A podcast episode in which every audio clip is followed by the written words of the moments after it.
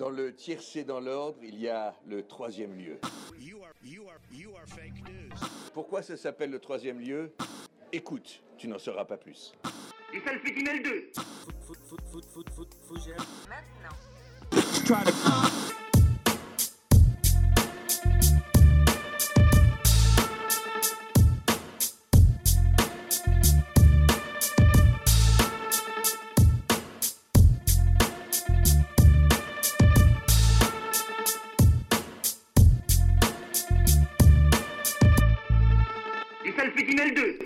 Semaine au sommaire, la Saint-Valentin avec de l'amour, de l'amour et encore presque de l'amour parce qu'on ne sait plus quoi consommer sur les plateformes du net, c'est le flixitarien.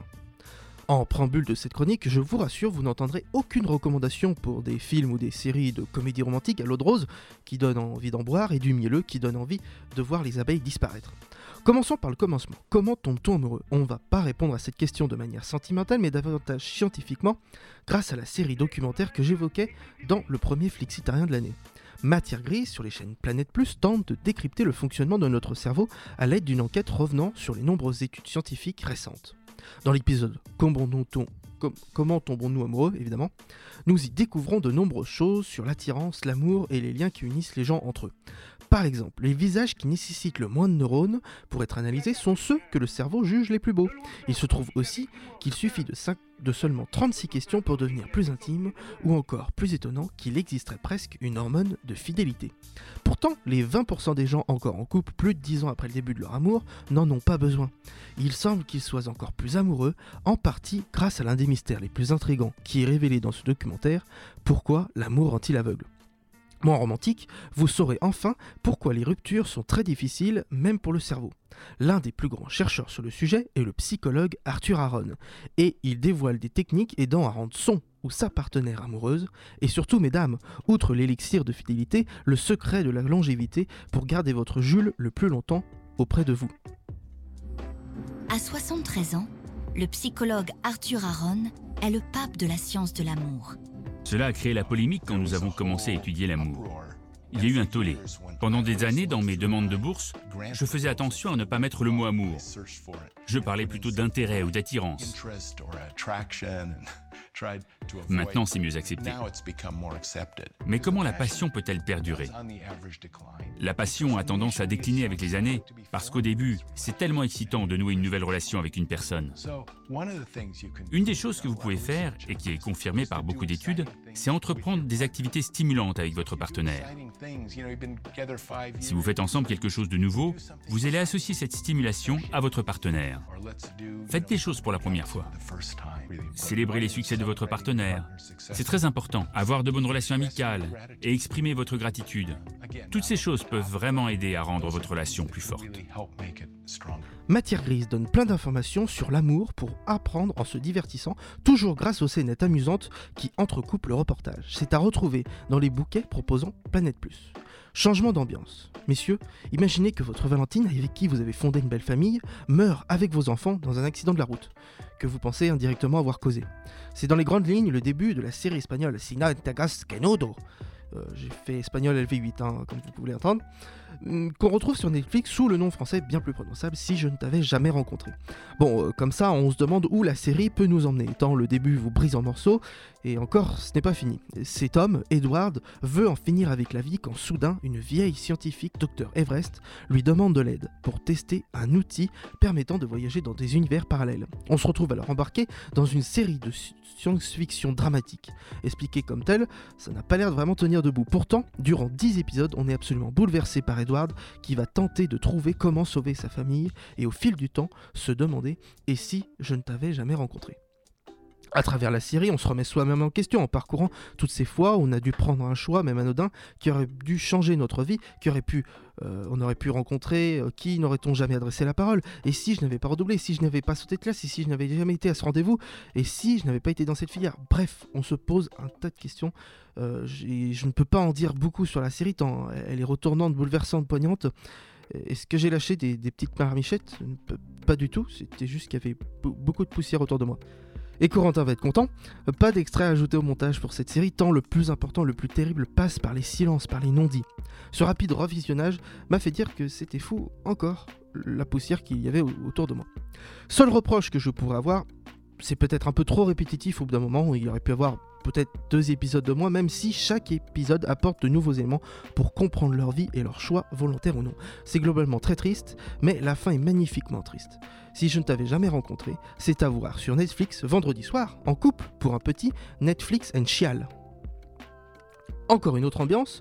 J'aurais pu vous parler de beaux programmes sur l'amour, mais je cherchais du moins sérieux, parce qu'il faut voir un peu tout ce qui se fait ici et ailleurs, pour se dire que on n'est pas si mal loti ici. Je me suis donc rendu sur MTV, la chaîne du trash pour une réalité. C'est sans doute l'une des dernières fois que je parle de télé vu l'état de mon cerveau après visionnage, mais je ferai sans doute une exception pour The Cycle bientôt sur Netflix. Bref, retournons sur MTV avec True Love or True Lie, une émission anglaise où 14 duos sont soit en couple, soit pas en couple, mais ils le font croire. Objectif, les débusquer pour remplir la cagnotte. Impossible de savoir pourquoi dans tous les portraits ils se touchent les fesses et que c'est l'un des premiers jeux initiés dans la villa, mais bon, au départ, on se prend au jeu comme si c'était le jeu couple ou pas couple de Jean-Luc Lemoyne, mais on tourne également très vite en réalité, ça crie, ça pleure, ça mange. Soulignons tout de même le casting très éclectique. Euh, hétéro, homo, non-binaire, drag queen, handicapé, tous ceux qu'on a peu, tous ceux qu'on voit peu dans ce genre de programme sont présents. Si comme moi, l'idée a piqué votre curiosité, mais regardez 12 soit 50 minutes de ça vous file un peu de l'ulcère, regardez en partie le premier épisode et regardez la fin de tous les autres pour savoir qui mentait ou qui disait vrai. Ce programme contient des références sexuelles pouvant choquer les jeunes téléspectateurs, ainsi qu'un manoir maltais d'inspiration néoclassique, mais si vous regardez MTV à cette heure, j'imagine que vous n'êtes pas là pour l'architecture. Êtes-vous des lovers ou bien des menteurs On est... Des menteurs Incroyable Bernadette est sortie avec quelqu'un que je connais pendant 5 ans. Et moi, j'ai une copine. Quoi? Elle sait pas qu'il est là. Quoi? Comment elle va réagir? Enfin, chers célibataires, je ne vous oublie pas, n'oubliez pas que Pornhub est également une plateforme de contenu visuel à destination des plus de 18 ans, mais une plateforme quand même. Passez tout de même une bonne soirée. Pour m'éviter de passer cette soirée, contactez-moi sur les réseaux du troisième lieu. Merci. Parce qu'on se demande tous quoi se faire le soir de la Saint-Valentin, soyez flixitariens.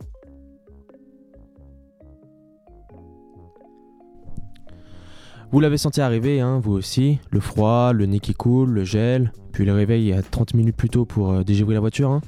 Ça fait plaisir. Alors heureusement on n'a pas eu la neige encore. Euh, disons que le temps a été bon avec nous et qu'il nous a épargné l'annulation d'encore plus de trains puis qu'on n'a pas eu la colère et la peur exagérée des Parisiens pour un flocon, hein, c'est déjà ça de prix.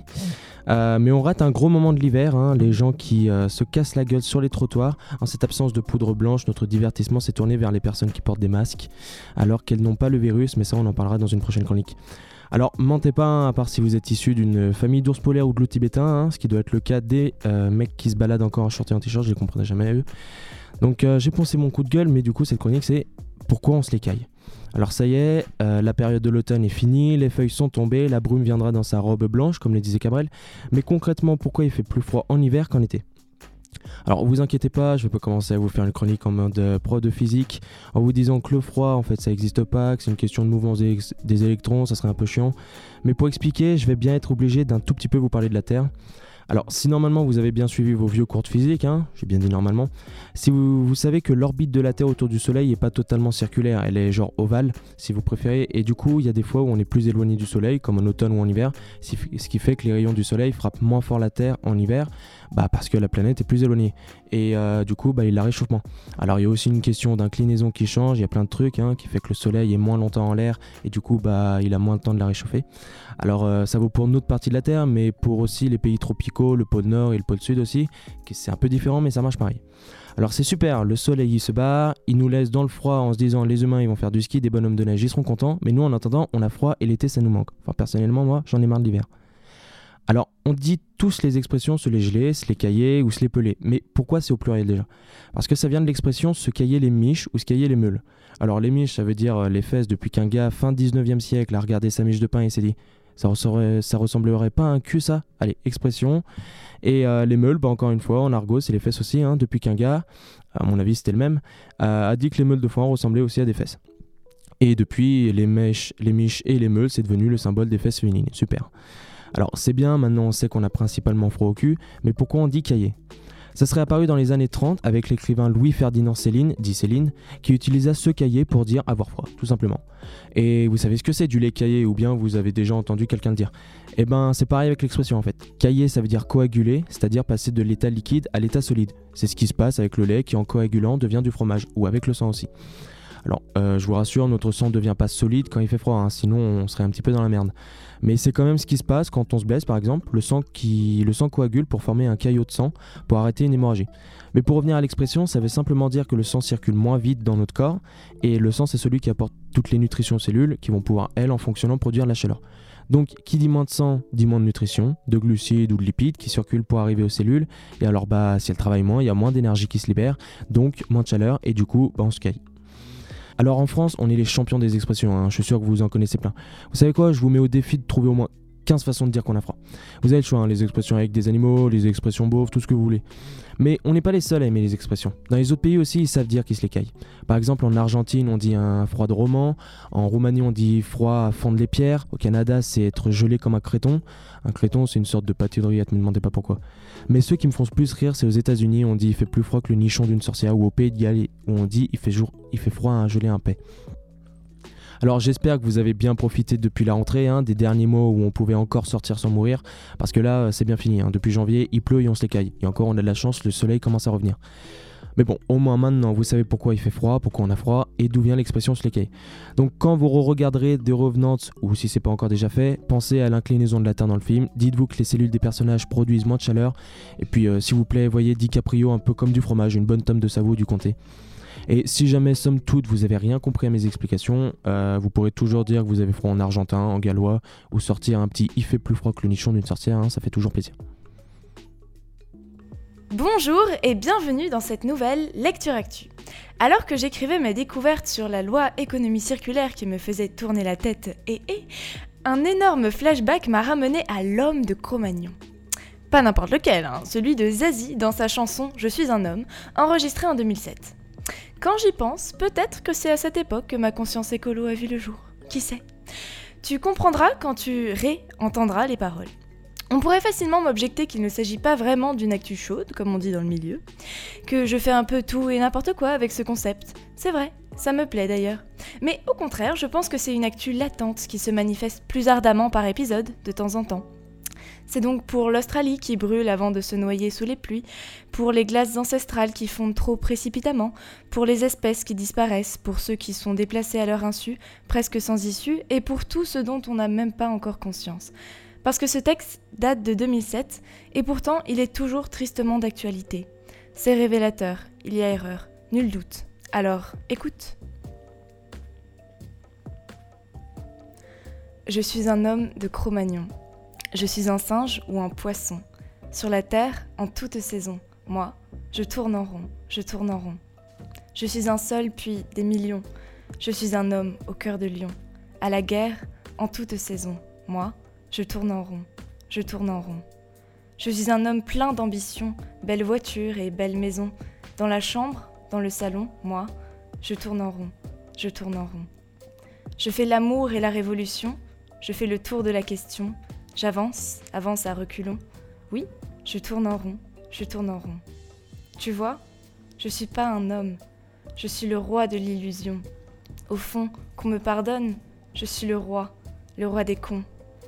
Je fais le monde à ma façon, couler dans l'or et le béton. Corps en cage et cœur en prison, moi, je tourne en rond, je tourne en rond. Assis devant ma télévision, je suis de l'homme la négation, pur produit de consommation mon compte est bon, mon compte est bon. Tu vois, je suis pas un homme. Je suis le roi de l'illusion. Au fond, qu'on me pardonne. Je suis le roi, le roi des cons. C'est moi, le maître du feu, le maître du jeu, le maître du monde, et vois ce que j'en ai fait. Une terre glacée, une terre brûlée, la terre des hommes que les hommes abandonnent. Je suis un homme au pied du mur, comme une erreur de la nature. Sur la terre, sans d'autres raisons.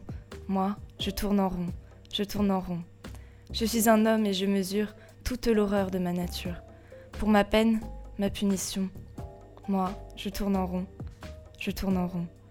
Je suis un homme et je mesure, au fond, toute l'horreur de ma nature, qu'on me pardonne. Pour ma peine ma punition, je suis le roi. Moi je tourne en rond, je tourne en rond, le roi des cons. Voilà, je n'ai pas grand chose à ajouter. Sur ce, j'espère que cette lecture à tu vous a été plaisante et pas trop pesante. Pour ceux que je hante, vous êtes priés de vous adresser aux bacchantes qui pourront, de manière rassurante, vous faire don d'un bonbon à la menthe et non pas à l'amiante, dont l'ingestion pourrait être dérangeante. Merci de prêter l'oreille quand je prête ma voix.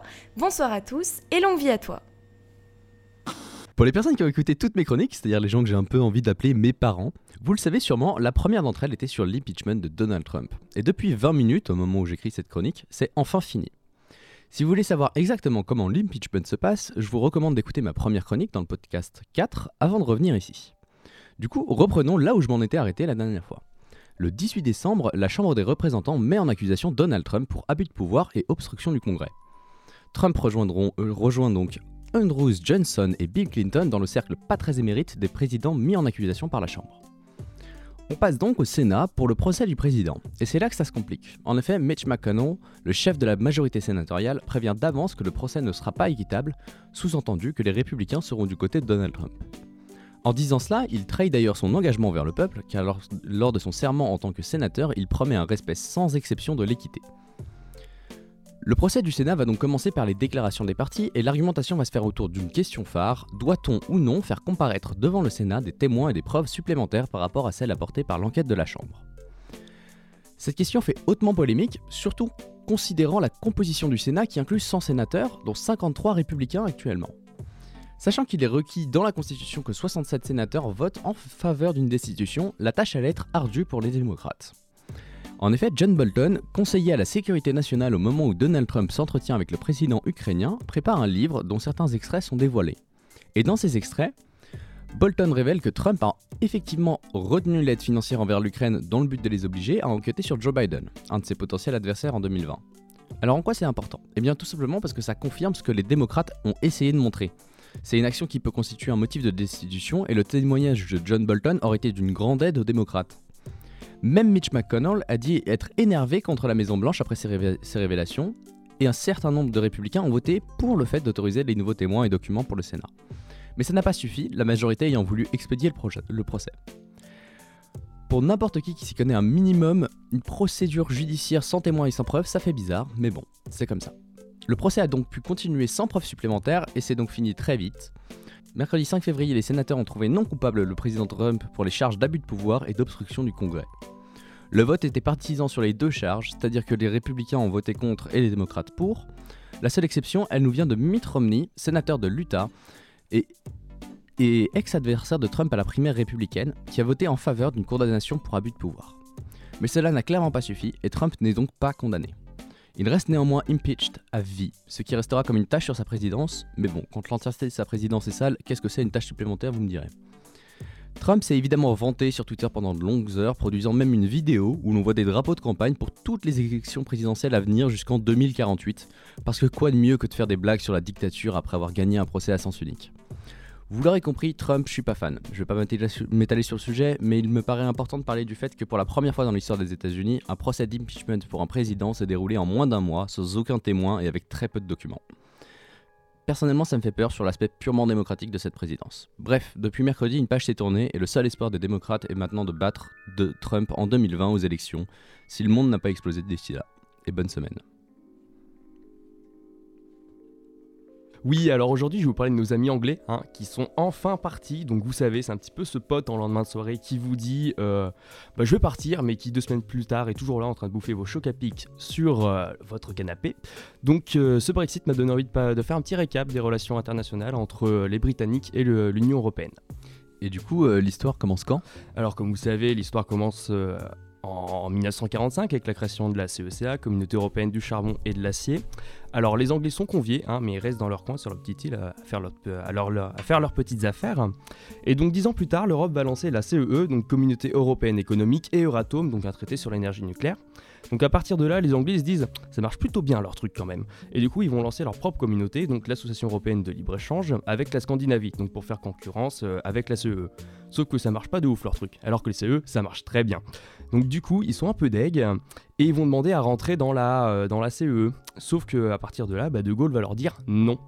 Sauf que De Gaulle, eh ben, il n'est pas, il pas éternel, hein, et il va, devoir, quitter le pouvoir euh, après les événements de mai 68. Hein. Donc ce qui conduit les Anglais à rentrer dans la CEE. E.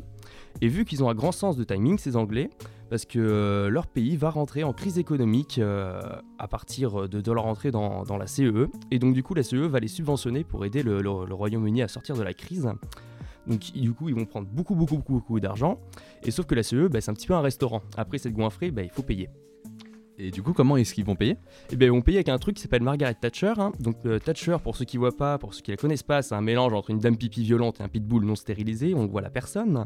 Donc, elle va faire le tour de l'Europe en gueulant I want my money back. Soit quoi répondra Chirac Elle veut mes couilles sur un plateau, la ménagère.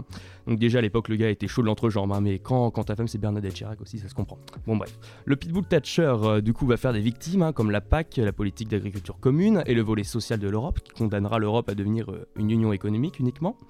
Mais euh, Thatcher va, laissera tranquille l'Europe en allant taper l'Argentine aux îles Malouines. Si vous voulez, je vous en parlerai plus tard. Donc euh, après Thatcher, bah, c'est plutôt calme, même s'il reste des politiques anglais hein, qui continuent à se faire élire euh, en accusant l'Europe. Un nombre de personnes qui utilisent l'Europe pour se faire élire? Oui, bah, c'est le cas de Nigel Farage, hein, un eurodéputé payé par l'Europe qui ne vit que par la politique et qui veut détruire l'Europe. Hein. donc on est sur un, bon cas, un bon spécimen. Donc Nigel Farage, Farage, c'est un peu ce pote qui a des dizaines de merdes, mais qui va jusqu'au bout. Donc il va prendre sa break familiale et faire le tour du Royaume-Uni en gueulant Brexit. Et euh, c'est là qu'un autre euh, type de pote va entrer en jeu, le lourdeau. Le lourdeau qui va suivre ton pote avec 10 idées de merde et le pousser à aller jusqu'au bout. Hein. Et ça, c'est David Cameron avec son, son, référendum, donc on connaît tous le résultat. Que font Farage et Cameron? Et eh bah, après avoir bien foutu la merde, ils se barrent, ils se cassent, hein. on ne les voit plus, mais le génie anglais, il ne s'arrête pas là, non, parce qu'il pousse la vanne encore plus loin c'est ils vont nommer un, nouveau Premier ministre, hein, une personne qui était plus ou moins pour le maintien dans l'Union Européenne. Hein. Je parle évidemment de Theresa May. Sauf que bah, May, elle aimait l'Europe. Donc euh, elle ne sait pas trop ce que c'est le Brexit. C'est un peu comme demander à Hollande de faire du socialisme. Il ne sait pas. Donc pendant deux ans, les eurodéputés ils vont faire vivre un enfer à, à Theresa May en lui disant on veut un Brexit. Du coup elle fait bah oui, bah vous avez qu'à voter pour le traité que j'ai fait. Et le Parlement lui dit ouais, mais en fait non. Et du coup, Theresa il fait bah pourquoi? Elle fait oui, mais nous on veut un, autre traité, répond le Parlement. Donc du coup, entre temps, lui va lancer un plan de prévention contre les AVC vu le comportement des Britanniques. Hein. C'est un petit peu ce, personnage dans Split qui, a plein de personnalités. On ne sait pas trop à qui on a affaire quand on parle avec le Royaume-Uni en ce moment. Donc finalement, May va démissionner hein, et Farage revient cette fois.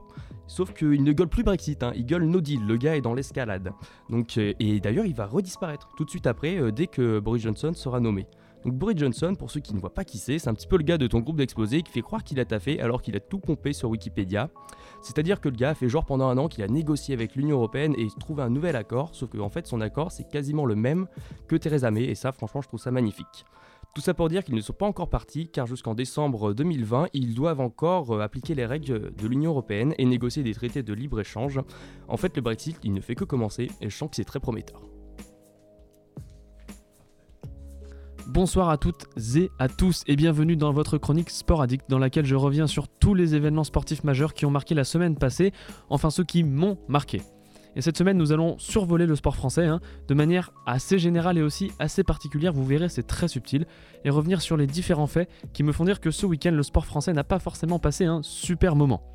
Je vous parlerai donc de rugby avec la deuxième journée du tournoi, des 6 nations. Hein, et promis, je ne vous parlerai pas que de la France. Ensuite, je reviendrai sur la défaite de Teddy Riner en judo. Certains diront que cette précision est inutile, hein, Teddy Riner, du judo, c'est logique. Et enfin, je vous donnerai un petit mot d'un sport que, j'adore, en fait, voilà, tout simplement. J'ai nommé le saut à la perche euh, pour vous parler du nouveau record euh, du monde. Allez, voilà, c'est peut-être là qu'on peut reprendre confiance sur ce ballon porté qui avance. Il faut mettre le ballon au chaud, là. Voilà, c'est fait, Antoine Dupont. Avec Teddy Thomas. Oui, bonne passe. Avec Romain Tamac, le porté. Ah oui, le numéro ah oui Le Romain Tamac Grandiose pour cet essai du bonus sous les poteaux. L'éclair. Dimanche, les joueurs du 15 de France ont balayé les Italiens sur le score de 35 à 22 et ont rempli leur contrat en prenant la première place du tournoi destination aux Irlandais. On vient d'entendre l'essai de Romain Tamac, oui, un essai, ça peut s'entendre. Un essai qui a permis euh, à la France de prendre le bonus offensif qui s'obtient après 4 essais inscrits, je le rappelle. Ça fait du bien de voir la France en haut de ce tableau après deux journées de compétition sur 5. A noter que les Italiens nous ont beaucoup plus dérangés que les Anglais, hein, le, score, euh, le, score en témoigne. Hein. Signe que les roast beef sont vraiment à la rue cette saison. D'ailleurs, ils ont réussi à battre l'Écosse, mais dans une rencontre vraiment ennuyante, avec beaucoup de mal. Score final 13 à 6, sachant qu'à la mi-temps le score était très très très pauvre. Hein. Il ne s'élevait qu'à seulement 3 à 0 pour les Anglais. Je vous ai dit que c'était vraiment un match très ennuyant, les chiffres ne mentent pas. Autre et dernière rencontre euh, du week-end, Irlande, Pays de Galles, un match bien plus intéressant. Difficile à faire plus ennuyant hein, euh, que le match précédent. Euh, donc match avec un peu plus d'action, un peu plus d'enjeu aussi, dans lequel les Irlandais se sont imposés 24 à 14. les Anglais se sont plus que jamais montrés grands favoris du tournoi. mais on peut quand même, je pense, gagner le tournoi de destination cette année. Je le sens, on a un bon feeling, on a un bon jeu, je le... pourquoi pas. on, Attends, on m'annonce dans l'oreillette que. Attends, deux secondes, attendez, hein Ouais, ok. Uh -huh.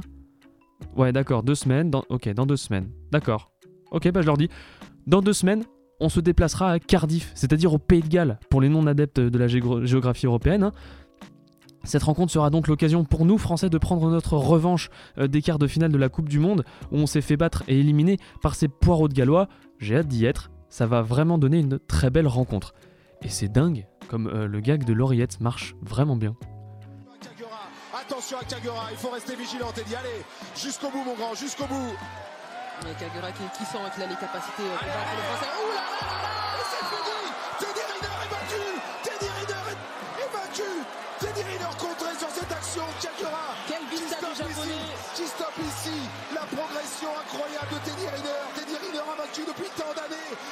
La compétition, qui quitte le tournoi de Paris?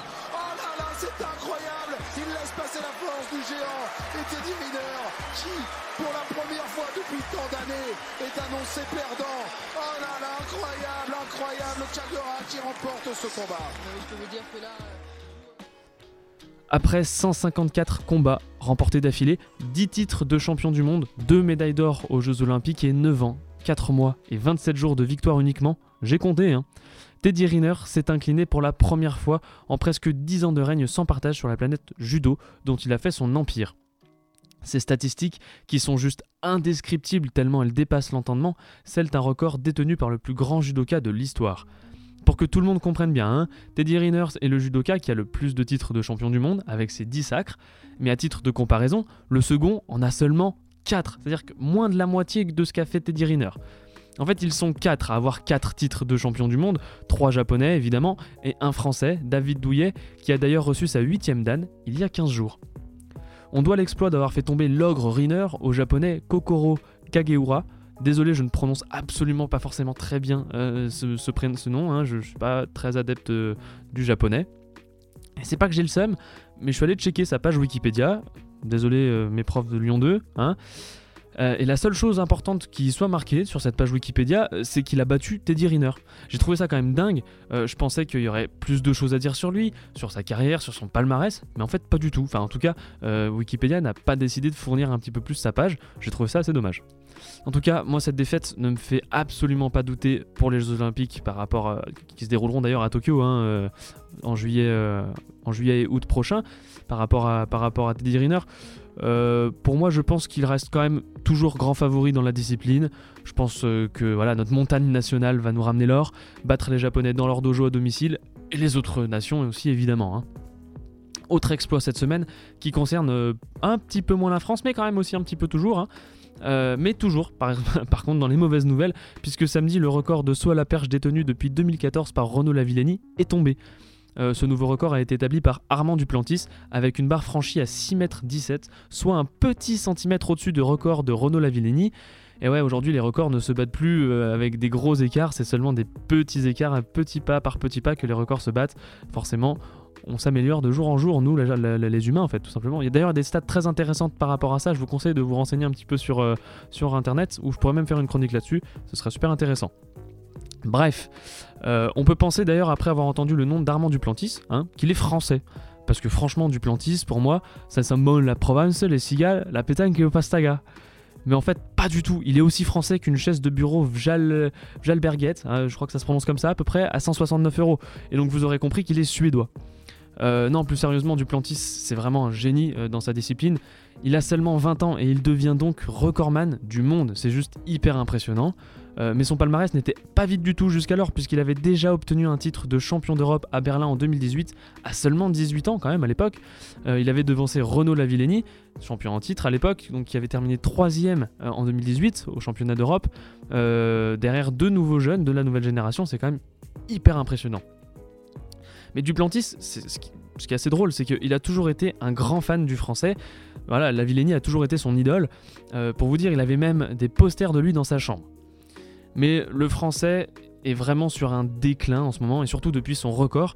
Euh, et puis, en fait, depuis son record, il a même pas franchi la barre des 6 mètres. Alors euh, voilà, c'est à cause sûrement de ses nombreuses blessures répétées, très fréquentes, desquelles il doit se remettre et qui, franchement, l'attaquent beaucoup trop et qui fait qu'aujourd'hui il a un moral euh, très bas et, euh, et qui doit vraiment pas être simple pour lui à gérer aujourd'hui. À mes yeux, malheureusement, bah, le français n'est plus leader dans sa discipline, il est presque même plus outsider en réalité, euh, mais je pense que malgré qu'il ne ramènera pas l'or de Tokyo, c'est assez évident, il pourra toujours nous ramener une petite médaille de bronze, voire une médaille d'argent, soyons fous s'il arrive vraiment à, faire le meilleur de ce qu'il peut faire, mais je vois pas forcément, euh, enfin je ne vois absolument pas une médaille d'or euh, pour la Villénie à Tokyo. Attention quand même à son petit frère qui rentre petit à petit dans la discipline et qui pourrait euh, dépasser un jour son frère et qu'il a déjà fait d'ailleurs dans des précédentes compétitions. Je chante donc un cocorico bien pâle cette semaine, mais c'est pas grave, vous savez, le sport français plie mais ne rompt pas et je continue de croire en nos athlètes. Cette semaine, j'aurais pu vous parler de la qualification aux Jeux Olympiques de l'équipe féminine de basket, qui redore un petit peu notre drapeau par la même occasion, hein, ou du sombre accord passé entre Amazon et, la Bundesliga, donc euh, la ligue euh, de football euh, professionnel d'Allemagne, pour ceux qui ne suivent pas, hein, qui est vraiment un accord très bizarre et obscur. Je pourrais peut-être d'ailleurs en reparler dans une prochaine chronique, ça pourrait être intéressant. J'aurais pu également vous parler de, la, de la défaite de l'OL face au PSG, mais comment vous dire j'ai pas forcément envie de parler des choses qui fâchent, donc euh, bah je l'ai pas fait, je le ferai pas. Voilà, parce que bah parce que c'est ma chronique en fait, je fais ce que je veux. Il me reste donc juste à vous souhaiter en toute simplicité une très bonne fin d'écoute et je vous dis à la semaine prochaine. Alors ça fait introduction un peu rincée de mémoire en infocom, mais voilà, force est de constater que depuis 10 ans, les réseaux sociaux régulent le débat public avec la création de contenu de manière plus libre que les médias traditionnels, mais également la construction de polémiques. Pas une semaine sans qu'une polémique ne vienne de Twitter ou autre réseau social. Pour certains, Twitter et autres réseaux sociaux sont une sorte de tribunal médiatique avec l'arrivée du, hashtag MeToo, le lancement du mouvement des Gilets jaunes, la bien-pensance, on peut plus rien dire, alors que pour d'autres, euh, Twitter est la ligne d'humanité où les gens sont libres de publier euh, ce qu'ils veulent et en fait il n'y a pas vraiment de règles. Alors les réseaux sociaux sont-ils toujours l'espace de liberté qu'ils étaient présentés à leur arrivée? Là, autour de moi, une belle brochette d'un chroniqueur euh, qui adore. Vous, adorez le numérique, le web. T'es fan de web, Thomas, je crois. Bah, fan. T'es oui, féru, de, de tech je Ouais, de tech, ouais. Et ah, de, Twitter aussi. Un petit peu. Euh, petite addiction à Twitter. Euh, euh lâche ton tweet name, c'est pour avoir des abonnés, vas-y. Euh, at, je sais même plus. Yes. Mais tranquille. Ça, t'es féru de réseaux sociaux, toi Ouais, pareil. Toi, tu aimes Internet. Voilà. J'aime Internet. Par contre, Twitter, je suis un peu moins dessus. Je suis un peu moins actif dessus. mais C'est bien dommage. Oui, c'est compliqué à prendre en main. C'est très compliqué à prendre en main. Mais, une, fois, que tu l'as pris, voilà, si ok, tu vis ta J'en parlais juste ça, sur Twitter, il y a mecs qui connaissent les mêmes. Cédric, toi t'es influenceur, Cédric. Oui, évidemment. Il reçoit, des, il reçoit des, un, an de PQ, le mec. il fait le buzz sur Twitter. Et attends, euh, il parle aux stars. Bah oui, c'est le principe, hein, sinon ça servira à rien. Ça. Hugo, toi, t'es un mec de web. Toi. Tu surfes un peu Grosse communauté. Euh. Ah, il, est influenceur. T'as un code, un petit code créateur à nous donner Ouais, code promo pour, euh, pour du savon, euh, pour se laver les mains. c'est ça fait Hugo 20, moins 20%, c'est génial. Ah, bah, pareil, en tant que coronavirus, c'est pas mal. le savon, là. C'est bien foutu. Ah, il est toujours dans l'actu. Parfait. Coco, t'as un code créateur chez Yamaha Il aimerait bien Ou quelque chose Tu m'as pris de cours, mais ouais. Yamaha Rockmoot 2020. 2020% de. Moins 0,03% sur une, sur une Yamaha neuve. C'est pas mal. Euh, alors du coup la question, euh, est-ce que euh, les réseaux, pour qui les réseaux sociaux c'est toujours un espace de liberté Qui est d'accord sur ce postulat? Moi. Ok Thomas, quelqu'un d'autre? Moi à moitié. Ok. Moitié également. Ah, bien sûr. C'est Hugo toi en fait. Ouais, Moi je suis assez d'accord. ok, bah on va commencer par le, le, camp des oui. Bah, Hugo commencez.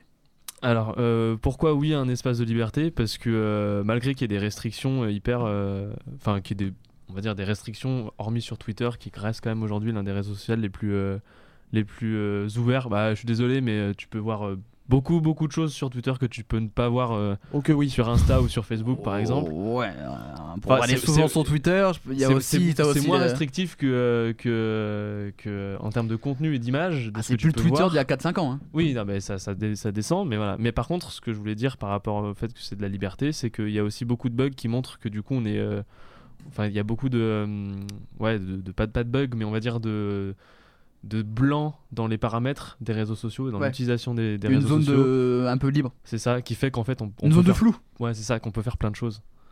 C'est vrai qu'il voulait. hein, juste- Alors en gros, le, le truc c'est qu'il faut, faut- Pour moi, il faut vraiment différencier Twitter des autres euh, réseaux, réseaux Ah, c'est pour ça sociaux. que je parle plus de Twitter, parce que Ouais. c'est- Parce qu'en fait, sur les autres réseaux sociaux, il y a des conditions d'utilisation sur ce que tu peux poster qui sont beaucoup plus restricti- restrictives, notamment euh, sur Facebook et Ah, Instagram. Facebook, c'est hardcore. Facebook et Instagram, tout ce qui est euh, Oh. sexe, c'est impossible. Tout ce qui est euh, violence, c'est très compliqué. Euh, sur Twitter, ça va. Sur Twitter, il y a vraiment que la violence extrême, euh, les comptes de Daesh et tout, ça c'est- banni, mais le reste non. T'étais t'étais CM de Daesh, toi, pendant deux ans. hein, rappelle. Ouais, bah ouais, écoute, euh, voilà, on est, on est revenu de Damas là. Ah ouais. Euh, Ton un hiver peu. impitoyable. Euh, mais du coup, euh, pourquoi est-ce que la, pour moi la liberté elle est toujours possible? En tout cas sur Twitter, sur les autres réseaux sociaux, effectivement, c'est plus compliqué. Mais euh, sur Twitter, oui, parce que euh, tout simplement, l'anonymat est toujours possible. Ouais, C'est-à-dire c'est que, vrai. Ouais, ça, c'est vrai. euh, à moins que on hack ton compte, à moins qu'on, enfin, il y a des moyens- il y a des moyens de trouver ton IP, etc., machin. Mais on peut, tu, peux toujours tout dire sous couvert d'anonymat sans dévoiler ton nom, ton prénom, euh, ton adresse, etc. Du coup, euh, ben, ça veut dire que tu peux porter, tu peux dire à peu près n'importe quoi. Alors, le problème, c'est que euh, des fois, tu peux dire aussi des choses qui euh, sont illégales en France. Hmm. Ce qui est le cas de beaucoup de comptes, notamment de comptes fascistes sur, sur Twitter. Et du coup, bah, là, ça pose un problème. Parce que ça veut dire qu'on peut, on te laisse impunément faire des choses illégales. Du coup, t'as les gens qui ont la liberté de te répondre, surtout. Voilà. Ce qui arrive souvent sur Twitter maintenant. Exactement.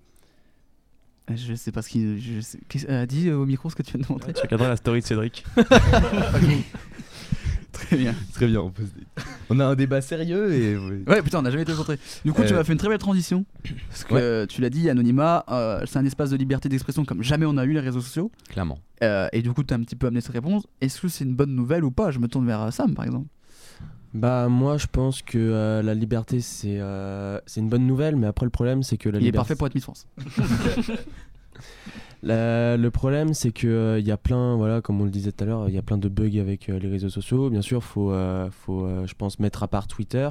Après, il y a aussi, euh, c'est sûr que par exemple Facebook, c'est plus restrictif. Mais par exemple, petite anecdote, euh, j'ai voulu mettre en vente le lapin d'une amie pour déconner.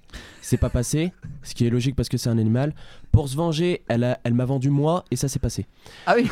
Voilà. Donc Sur, euh, sur quoi avec sur, Sur, Facebook, Facebook, t'es parti sur, à combien euh, hein T'es parti à combien je suis pas encore parti, Ah. mais Ah. voilà. Faites vos, euh, Voilà. allez-y, hein. Allez-moi. Dans... En plus, le titre c'est bien esclave. Donc euh, et ça c'est passé. Ah, ça s'est passé. Voilà. Par contre, le lapin de Noël n'est pas passé. Donc euh, la liberté. Et puis aussi, euh, il y a une euh, là récemment, il y a une série de piratage et tout. Donc je me dis, il y a une liberté, mais le problème c'est que cette liberté, Est-ce qu'elle est bien maîtrisée? Voilà, exactement. Est-ce qu'elle est bien maîtrisée? Et euh, ouais, là j'ai eu euh, une série de 4 potes en un jour qui ont été piratés. Donc ils ont une liberté, ils peuvent pos- poster ce qu'ils veulent, ils peuvent euh, voir à peu près ce qu'ils veulent, répondre à ce qu'ils veulent, communiquer et tout. Mais il y a un jour, leur liberté, en fait, elle va se retourner contre eux. Mm. Et euh, ça, ça peut arriver à tout le monde, personne n'est à l'abri. Et euh, c'est ça qui me dérange, c'est que ouais, c'est sûr, on est libre, mais euh, est-ce qu'on n'a pas juste l'impression d'être libre en fait? Cédric, l'influenceur, un avis sur la liberté sur les réseaux sociaux? Évidemment, j'influence beaucoup de monde. Euh, oui, en fait, euh, plutôt, moi, sur le point sur lequel je voulais revenir, c'était plus le, le- le fait que, oui, il y a la liberté, mais après, comme il n'y a pas forcément de limite qui a été vraiment imposée et que forcément les pouvoirs publics n'en sont pas forcément euh, à, main, à, à même à réagir assez vite, euh, il y a une autorégulation qui essaye de se faire euh, en- entre les gens. Euh, mais le problème, c'est où, où se pose cette limite en fait que les gens vont poser entre eux. Et euh, on en arrive vite à, à- à tout un tas de. de- En fait, c'est à, plusieurs tranchants, quoi. C'est double tranchant, triple tranchant, quadruple tranchant. Le- Quintuple le- tranchant? Ouais, quadruple, cinqutuple et, euh, et euh, septennat. Octotuple. Euh, de, donc cette liberté. Et euh, donc les, les- les gens après ils se reforment en groupe. Et s'il y a deux groupes qui ont des avis non polarisés ensemble, ils vont finir par se casser la tête entre eux. Oui, c'est ce qui arrive sur Twitter très- tout le temps. Voilà, tout le temps. C'est qu'il n'y a pas de Ouais, demi-mesure, voilà. il n'y a pas de nuance. Quoi. Et on en arrive à. J'ai lu un, un- un article, enfin qui est presque un édito sur. Oh la télo, le mec. Ouais, je Il a- lis- il je a lis, bossé, je lis, il a c'est bossé, incroyable. il a des lunettes, ce mec, oh. On va pas le taper. Ça moi aussi, dommage. Euh, on, on en reparlera en off. Après, on va lancer la skyroulette. Hein. On est parti sur un truc très sérieux, là, on part sur skyroulette. Alors, l'article. Euh, ouais, Un l'article qui parlait de- du fait euh, du- du- de la mode de canceled. Quand quelqu'un dit quelque chose qui est pas forcément à la limite, on sait J'avais voilà. Grotel, mais c'est pas ouf. Coupez son micro, s'il vous plaît. On peut faire le débat sans lui, s'il vous plaît. C'était censé être le plus sérieux débat, mais là ça part alors, totalement et, au là. et du coup, les communautés entre elles bah, disent bah, lui il vaut plus le coup, lui non plus, et bah, lui si c'est bien, lui c'est pas bien. Et en fait, les gens jugent entre eux la limite euh, qu'il y a. Tribunal médiatique. Voilà, exactement. Tribunal populaire, en fait. Oui, c'est ce qu'on euh, reproche souvent en Twitter maintenant que dès qu'il se passe un truc, tout le monde s'acharne sur un mec parce qu'il a dit quelque chose qui rentre pas dans le moule. Et c'est ça. Sans savoir si c'est en dehors ou pas Ouais, voilà. de ce qui est dans la législation. Après, ajouter, les- ajouter à ça des titres euh, de- d'articles en lien où il y a que des titres putaclic que personne ouvre et on lit Ouais. que le titre et on se dit oh là là il a fait ça alors que pas du tout en fait c'est juste le titre qui- pour des clics ou quoi ou pour des Après les réseaux, a on se, plaint, ça. on se plaint un petit peu aussi, mais après les réseaux, faut pas oublier que du coup c'est les gens qui, qui créent en fait ce qu'est le réseau. Euh, après c'est sûr que Twitter maintenant euh, arrivé là où c'est. C'est un micro, c'est son truc, à- c'est un truc à part. hein. Ouais, Twitter, c'est une société, euh, voilà, et du société coup, bizarre. maintenant ça va être compliqué de le modifier en fait parce que maintenant c'est c'est c'est basé et Thomas tout. n'est pas d'accord. justement, il y a un projet de loi actuellement qui est à l'Assemblée nationale euh, sur. Oh, le politicard, le mec. Oh là là. oui, bah oui. eh, Tous attends. pourris, les gars. On a des Sciences champions, là. politiques. Euh, Oh, voilà, Micron, là. donc. euh, Président. Exactement. C'est gros. voilà, donc euh, bah, justement, c'est un- une proposition euh, du parti euh, du président euh, actuel. Qui, euh, bon. Ah, il se tape une vieille. Oh, non mais. Oh, Il y a un gilet jaune qui est à la table avec nous. En dehors de Est-ce qu'on peut couper le micro considé- 5 s'il vous plaît? En dehors de toute considération politique, hein, évidemment, euh, en gros, ce que la loi veut, veut faire, c'est euh, supprimer l'anonymat sur Internet. C'est-à-dire que le projet, enfin, le, le- le- le but vraiment de la loi, selon les députés euh, LREM, c'est d'abolir la- l'anonymat, de Ça, faire ça en fait un moment qu'ils en parlent. hein. Oui, ça fait un moment, mais là, la, proposition de loi euh, est en train de vraiment être discutée et je crois que ça va arriver à l'Assemblée nationale.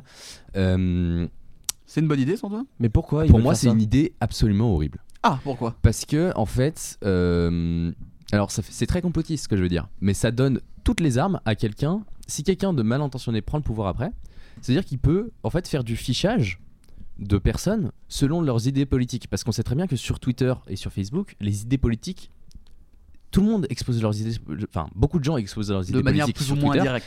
et notamment les gens de l'opposition. Ah oui, surtout. Les, gens, les gens vont se plaindre sur, sur Ah oui. Twitter, vont se plaindre de politique Bah, sur les Twitter. gilets jaunes, ça vient de, de Voilà, Facebook, les gi- le- les les gilets régions- jaunes. les- le blocage étudiant, tous organisés sur Twitter et Facebook. Sur Twitter et Facebook. Et donc, du coup, le problème d'une loi comme ça, c'est que ça donne la possibilité de faire du fichage après. Parce qu'une fois qu'on a les noms, prénoms, potentiellement adresses des gens sur Twitter, il suffit de faire des, recherches. Il suffit de faire des, en fait, c'est des robots qui vont faire ça. Euh, ça a été fait aux États-Unis, hein, faire des, robots qui fichent les, les gens selon, euh, selon leurs opinions.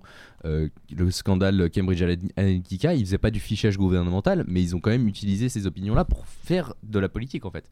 Et donc ça, c'est pour moi très dangereux de abolir l'anonymat sur Internet. C'est très dangereux pour moi. Mais après ceux qui ont justement des, de mauvaises intentions, justement, ils seront plus anonymes aussi. Coup, ils pourront plus le faire. Hein Ils, ils pourront plus le faire. Oui, Enfin, ils pourront logiquement, plus le faire, voilà. ils pourront plus le faire. Ils Laurent, plus faire, après- Laurent Guichard, il va pas venir insulter les gens comme ça, comme il le faisait avant en s'appelant XXX Tartiflette 69. Mais après, c'est comme tout, euh, Ah non, c'est ils pas trouveront sûrement un moyen de, contour- de contourner le truc. voilà, dans tous les cas, dans tous les cas, ils, eux auront un moyen de contourner le truc. Ouais, voilà. euh, en fait, pour moi, pour moi, le, c'est- c'est c'est- c'est purement une, une balance. En fait, Euh, il y a du bien et du mal dans le dans le après, il y a beaucoup de gens pour, pour qui les réseaux sociaux, justement, c'est euh, c'est vraiment euh, un bon endroit parce qu'il y en a Ils qui peuvent ont peur s'exprimer de se partout. mon- Ils peuvent Voilà, et il y en a librement, et surtout il y en a beaucoup qui ont peur de se montrer. Et justement, l'anonymat, euh, il y en a énormément voilà, qui Voilà, ont peur du moi, je- regard des autres. Et l'anonymat, c'est vraiment important. Je pense justement à toute la communauté LGBT par exemple, qui n'a Exactement, pas encore fait de coming out auprès de leur famille ou de leurs amis, etc. Et qui peuvent, qui ont une plateforme en fait sur Twitter pour s'exprimer, pour parler de leurs problèmes. Euh, Créer création de communauté, tout ça. créer, Oui, créer une communauté, c'est trouver des gens pour comme les eux, familles. et, et, euh, et en se protégeant du fait que leur identité soit révélée, parce qu'il y a des gens, on sait Comme très bien. Batman. Merci. Euh, Va masquée, vraiment euh, falloir Batman. couper son micro. Ah, moi Euh, je suis le con hein, qui fait des blagues. mais, euh, mais voilà, c'est- sûr que bah, si, euh, si euh, imaginons euh, si j'étais gay, euh, que ma famille euh, l'accepterait très très mal, si je leur disais, bah, j'aurais pas vraiment envie que mon identité soit associée à mon compte Twitter et que toute ma famille puisse euh, un jour euh, voir. Mais que- l'anonymat te Mais permettrait justement de quand même exprimer ce que tu ressens sans. euh, Juste- mais mais l'anonymat me permet ça en fait, Bah oui. actuellement. Et c'est pour ça que supprimer l'anonymat, ce serait néga- néfaste pour énormément de monde. Mais je pense Euh, pas que en fait euh, il y ait beaucoup de personnes qui euh, il y aura forcément une petite partie des gens mais je pense pas que je pense que la majorité voudra pas supprimer l'anonymat parce Ouais, que mais pour à moi au moment où il y a une loi, euh, on s'en branle ton Ouais, en mais fait. je veux dire, je vois pas l'intention en fait parce que de mettre l'anonymat. Je vais faire un rapide écho à un débat qu'on a eu au début de la saison euh, sur la suppression des likes sur Instagram. Ah on a oui, fait oui. là, extensions sur, euh, sur les réseaux Ah sociaux. là, ou quoi? Et sur les euh, et sur les euh, sur euh, la créativité sur les réseaux sociaux et l'anonymat à mon avis est aussi un, est un bon un bon facteur de non jugement dans les cours de récréation par exemple Ouais. euh, par rapport aux réseaux sociaux et de créativité les gens qui peuvent Presque se lancer plus facilement comme tu disais euh, Insta, les- euh. TikTok. avec ton exemple sur la LGBT ou ça marche aussi pour les artistes, effectivement. les Il y a des, artistes des gens qui, qui ont qui veulent poster leur travail, Mais qui pour osent pas se montrer à qui osent pas 100%. se montrer, qui osent pas montrer qui ils sont. Et si jamais ils veulent se montrer, ils se montrent. Voilà après ça Voilà, devient Voilà, leur décision clairement. Exactement. C'est pour ça. la- du- oui, parce que tous les comptes Twitter ne sont pas anonymes non plus. Il y a plein de gens qui disent euh, des choses euh, intelligentes ou non, euh, des- qui Ah, il des choses de belles ou non. Après l'anonymat, ce serait aussi euh, enlever l'anonymat, ce serait un bon point. J'ai vu un reportage euh, la semaine dernière justement sur euh, sur les personnes qui euh, faisaient du harcèlement sexuel et tout sur des mineurs. Et euh, Oui, mais t'as très- purgé ta peine pour ça, Sam. C'est pas. Oui, je Oui, suis, je alors, suis clean maintenant. Là, justement, euh, je en pro- fait, attends, euh, en Angleterre, justement, parce qu'on n'a pas le droit en France, euh, c'était des personnes, des collectifs et tout, euh, qui faisaient, qui aidaient les autorités et tout, euh, la police. Et le truc, c'est que avec l'anonymat, c'était très compliqué de les retrouver et tout. Ils y arrivaient quand même. Mais euh, après, voilà, ça pourrait être un point où l'anonymat, l'enlever, ce serait, euh, ce serait bien. Oui, c'est pour la lutte contre le harcèlement, les Ouais, trolls voilà. et tout ça. Bah, en fait, il y a la lutte contre le harcèlement, la lutte contre euh, le racisme, les, no- les néo-nazis, etc., qui sur Twitter s'en mettent à, plein cœur. hein, parce que les- les, euh, suprémacistes blancs sont plus influents sur Twitter que, euh, que Daesh. Voilà, c'est un institut qui s'est amusé à calculer ça. euh, La peste et le choléra. voilà. Ils, ils ont dû vraiment s'amuser hein. T'imagines les journalistes qui ont épluché des des, milliers des- le des- benchmark, non, mais. Non il y, a- il y a des journalistes qui ont épluché des milliers et des milliers de comptes de, bah, de avoir mal à la racistes, tête. fascistes, de nazis, etc. Je vais Ça doit être parce que là, Cédric, il a le Et- micro comme un marteau. Ouh là là là. Je pense qu'il va vous. Il va. Et- Il a un il truc a à dire. entendu nazisme je, je là. veux juste, je veux juste, Ça va, il va je bouger. veux juste revenu revenir sur, euh, sur le- les, les harceleurs. Le problème, c'est que c'est un peu hypocrite de dire que ouais, on va lutter contre les harceleurs sur les réseaux sociaux. il faut le faire il y a avant quand même, il y a quand même une, une, euh, une affaire en ce moment d'un écrivain qui a avoué avoir couché avec des mineurs On a dans parlé un livre. Putain. public. Débatception. Il est parti à la, il est- il s'est montré à la télé. Je sais qu'on a fait un débat là-dessus, mais dire on va arrêter les harceleurs sexuels qui se montrent sur les réseaux sociaux, alors qu'il y a des mecs qui se montrent impunément à la télévision et qui montrent leur nom, t'as pas besoin d'enlever l'anonymat pour lutter contre, en tout Ah cas, bah, une Ouais, partie mais ça, c'est, harcèlement. ça, c'est des rares cas. Oui, là, ça, après, c'est un peu rien. On va. Ouais. Bref, c'est Ça, un, autre- un autre débat, mais c'est un débat. Enfin, Cédric sur l'anonymat, une sur euh, On internet. aurait pu parler de Sur le nazisme. Quesada aussi, hein, c'était bien. Ouais, C'est vrai, oui, ça- pour le coup, oui, ça, Bah ça oui. marche. c'est- c'est la raison. Ouais, oui. Au niveau de l'anonymat et la liberté, euh, Ah bah, au niveau de l'anonymat, d'a- d'aller jusqu'à dire euh, que tout le monde euh, va être à, à profil découvert sur les réseaux sociaux, je pense que le projet de loi va peut-être un peu trop loin, mais c'est vrai que aider euh, ceux qui sont victimes peut-être d'harcèlement ou de, de, de différents trucs qui, qui, qui peut leur arriver sur les réseaux sociaux du, du- du fait des autres, que ça soit plus simple pour les retrouver et pour les condamner, Ouais, voilà. c'est sûr que ça serait le plus logique. Je pense que la loi cas devrait, je pense que la loi devrait autoriser justement d'enlever l'anonymat, d'enlever l'anonymat, euh, si jamais il y a des soupçons, si jamais, euh, voilà, pour euh, pour découvrir les mecs comme ça. dans ce cas-là, tu donnes quand même beaucoup de pouvoir aux réseaux sociaux. En gros, c'est genre Ouais. tu veux, tu veux que Twitter doive avoir ton nom de famille. Et, et- mais le déjà. problème, c'est que Ils l'ont déjà. Ils Oui, déjà. ouais, mais tu tout- peux- dans tout le monde peut cas, mentir là-dessus, tu vois. Ouais, Oui. c'est vrai. En fait, il n'y a pas de moyen, il y a pas de moyen d'obligation à donner ton identité, tu vois. T'as pas besoin de- d'envoyer ta ouais. carte d'identité quand tu t'inscris sur Twitter. Et c'est à peu près le projet de loi en fait euh, qui, qui- enfin, c'est ça. qu'ils S'il faut veulent aussi ça place. pour genre tout ce qui est limite d'âge et tout ça. Après, Ah. on arrive sur un autre Après, ça- en fait, ça- le débat, truc, c'est que les réseaux, so- les réseaux sociaux, ils ont déjà nos noms et tout, notre âge, nos Pas numéros de téléphone et Si tout. tu mets, si Ouais, tu mets un faux nom, un faux numéro de téléphone. mytho, il y a mytho le mec. Ouais. C'est un mytho. Mais après, comment ils sauront que t'as pas mytho? Ah. Bah, si t'envoies ta carte d'identité, c'est un peu compliqué. Après, faut que Ouais, t'aies- faut mais- se garder- Dans tous les cas, t'as moyen de contourner Tu le vas pas système. envoyer en Oui, PDF bah, euh, ta carte Il d'identité. y a plein de euh, sites où tu dois envoyer ta carte d'identité, etc. Oui. hein. Si ça Ouais, passe, ouais, tu si, tapes euh, sur sur Google. Lydia euh, ou je sais pas quoi, tu dois mettre ta carte d'identité. Oui, Voilà, le truc ça. de Bitcoin et tout, ça d'accord. Mais euh, Bah, pourquoi pas Le projet de loi, c'est de le faire aussi sur Twitter. hein. Et sur Facebook, et sur Instagram, et sur Snap, et sur. Eh ben, voilà. écoute, ça, fera, ça nous Euh, fera un très beau débat sur le truc des pièces Oui, d'identité et tout Eh ça. ben, vas-y. Ah, J'aimerais juste revenir sur un truc parce qu'on la parlait, de tri- liberté, hein, on parlait de, ouais, ouais, de tribunal populaire. Oui. Euh, en ce moment, il y a eu une affaire, l'affaire Mila, je sais pas si vous avez suivi. régions du talent. Ouais. Non. Parce qu'elle vient d'ici, mec. Ah ouais. Elle vient de Vienne. Eh ben, Ah c'est ouais Latrick. Bon, bah, euh, bah, du coup, l'affaire l'affaire Mila, voilà, donc euh, une femme qui avait tenu des propos euh, un peu. qui avait dérangé certains sur euh, l'islam euh, après s'être fait euh, agresser en fait par des personnes euh, musulmanes. Euh, je viens d'avoir une news là qui dit Ah. qu'elle n'est pas poursuivie. Elle n'est pas poursuivie par la justice euh, pour provocation à la haine raciale. Alors ça fait une semaine qu'elle est en top Ça tweet fait- et que vraiment elle se fait. Voilà. Elle, euh, a, partout. elle, a, elle, a, elle a dit sur Twitter qu'elle pouvait plus aller au lycée, euh, qu'elle pouvait plus sortir de chez elle en fait. Et c'est là où le, le tribunal populaire, des fois, ça fait des trucs très bien. Je pense que le hashtag MeToo, a fait beaucoup de bien à la société. Euh, mais euh, C'est qu'il y a pas de, c'est qu'il y a trop, c'est qu'il y a pas de demi-mesure. y Des fois, voilà, en fait, Ouais. il, faut, il faut que le tribunal populaire euh, respecte la loi quand même. Oui. Et qu'il fasse pas la là, loi lui-même. Apparemment, d'après. euh, alors, j'ai- écouté très vite fait des vidéos dont, dont elle- enfin, dans lesquelles elle parlait. Ouais. Je suis pas expert en atteinte à la haine. Enfin, je suis pas expert en, expert En en, droit. Enfin, voilà. mais pour moi, effectivement, c'est du blasphème. C'est pas très respectueux. Il y a une question de respect qui, Mais c'est pas sous le coup de la loi. qui est pas là. Mais ça ne tombe pas. Ce n'est pas illégal ce qu'elle a fait. Écoutez, on va détendre l'atmosphère avec la blague d'Hugo. Tu vas conclure j'avais pas de blague, mec. Et t'as t'as une blague, dis la blague que t'as et voilà, on va conclure le débat là-dessus. J'avais vraiment pas de blague. Est-ce qu'on est libre de faire des blagues sur internet? Il va faire une blague. On va voir. Si on est censuré et qu'on se fait démonter sur les réseaux sociaux, c'est. Jean-Marie Bigard le fait déjà bien mieux que moi. Pourquoi Ah. est-ce que je le ferais euh Ah, et une petite blague La première que t'as au débeauté. Mais j'en ai, j'en ai, je n'ai même plus. J'ai supprimé Bon, l'onglet, bon, mec. t'es chiant, putain. Ah. Bon, allez. Écoutez, on coupera ce passage. Merci de nous avoir suivis. À bientôt.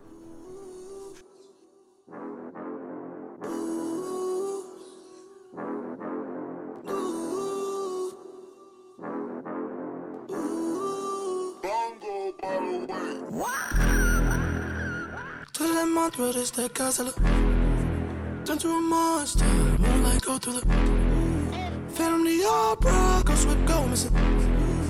My nightmares still on me. When I sleep They on me. When I sleep They on me. And my nightmares they on me. I won't let them get the best of me. 16 years I've been popping these pills. This my anniversary, I had my chopper for 10 years. I've been putting water on my fingers, on my seal. I've been on the Forbes since 2012. I was just rocking a brand new Fox, and it didn't come with a tail. I was just telling my bitch that call me soft, I got bills. I just been rocking this Gucci, I had my Giuseppe's and years where I live. I had got locked up and then I had take the helicopter to live. Tous les montres desde casa Turn to a monster Moonlight go through the Phantom the opera Ghost with go missing My nightmares still on me. When I sleep They on me. When I sleep They on me. And my nightmares they on me. I won't let them get the best In of the me. sunken Alien, magical flying uh, being. Got to sign up. Beat me up. I'm about to sign off. Them are done.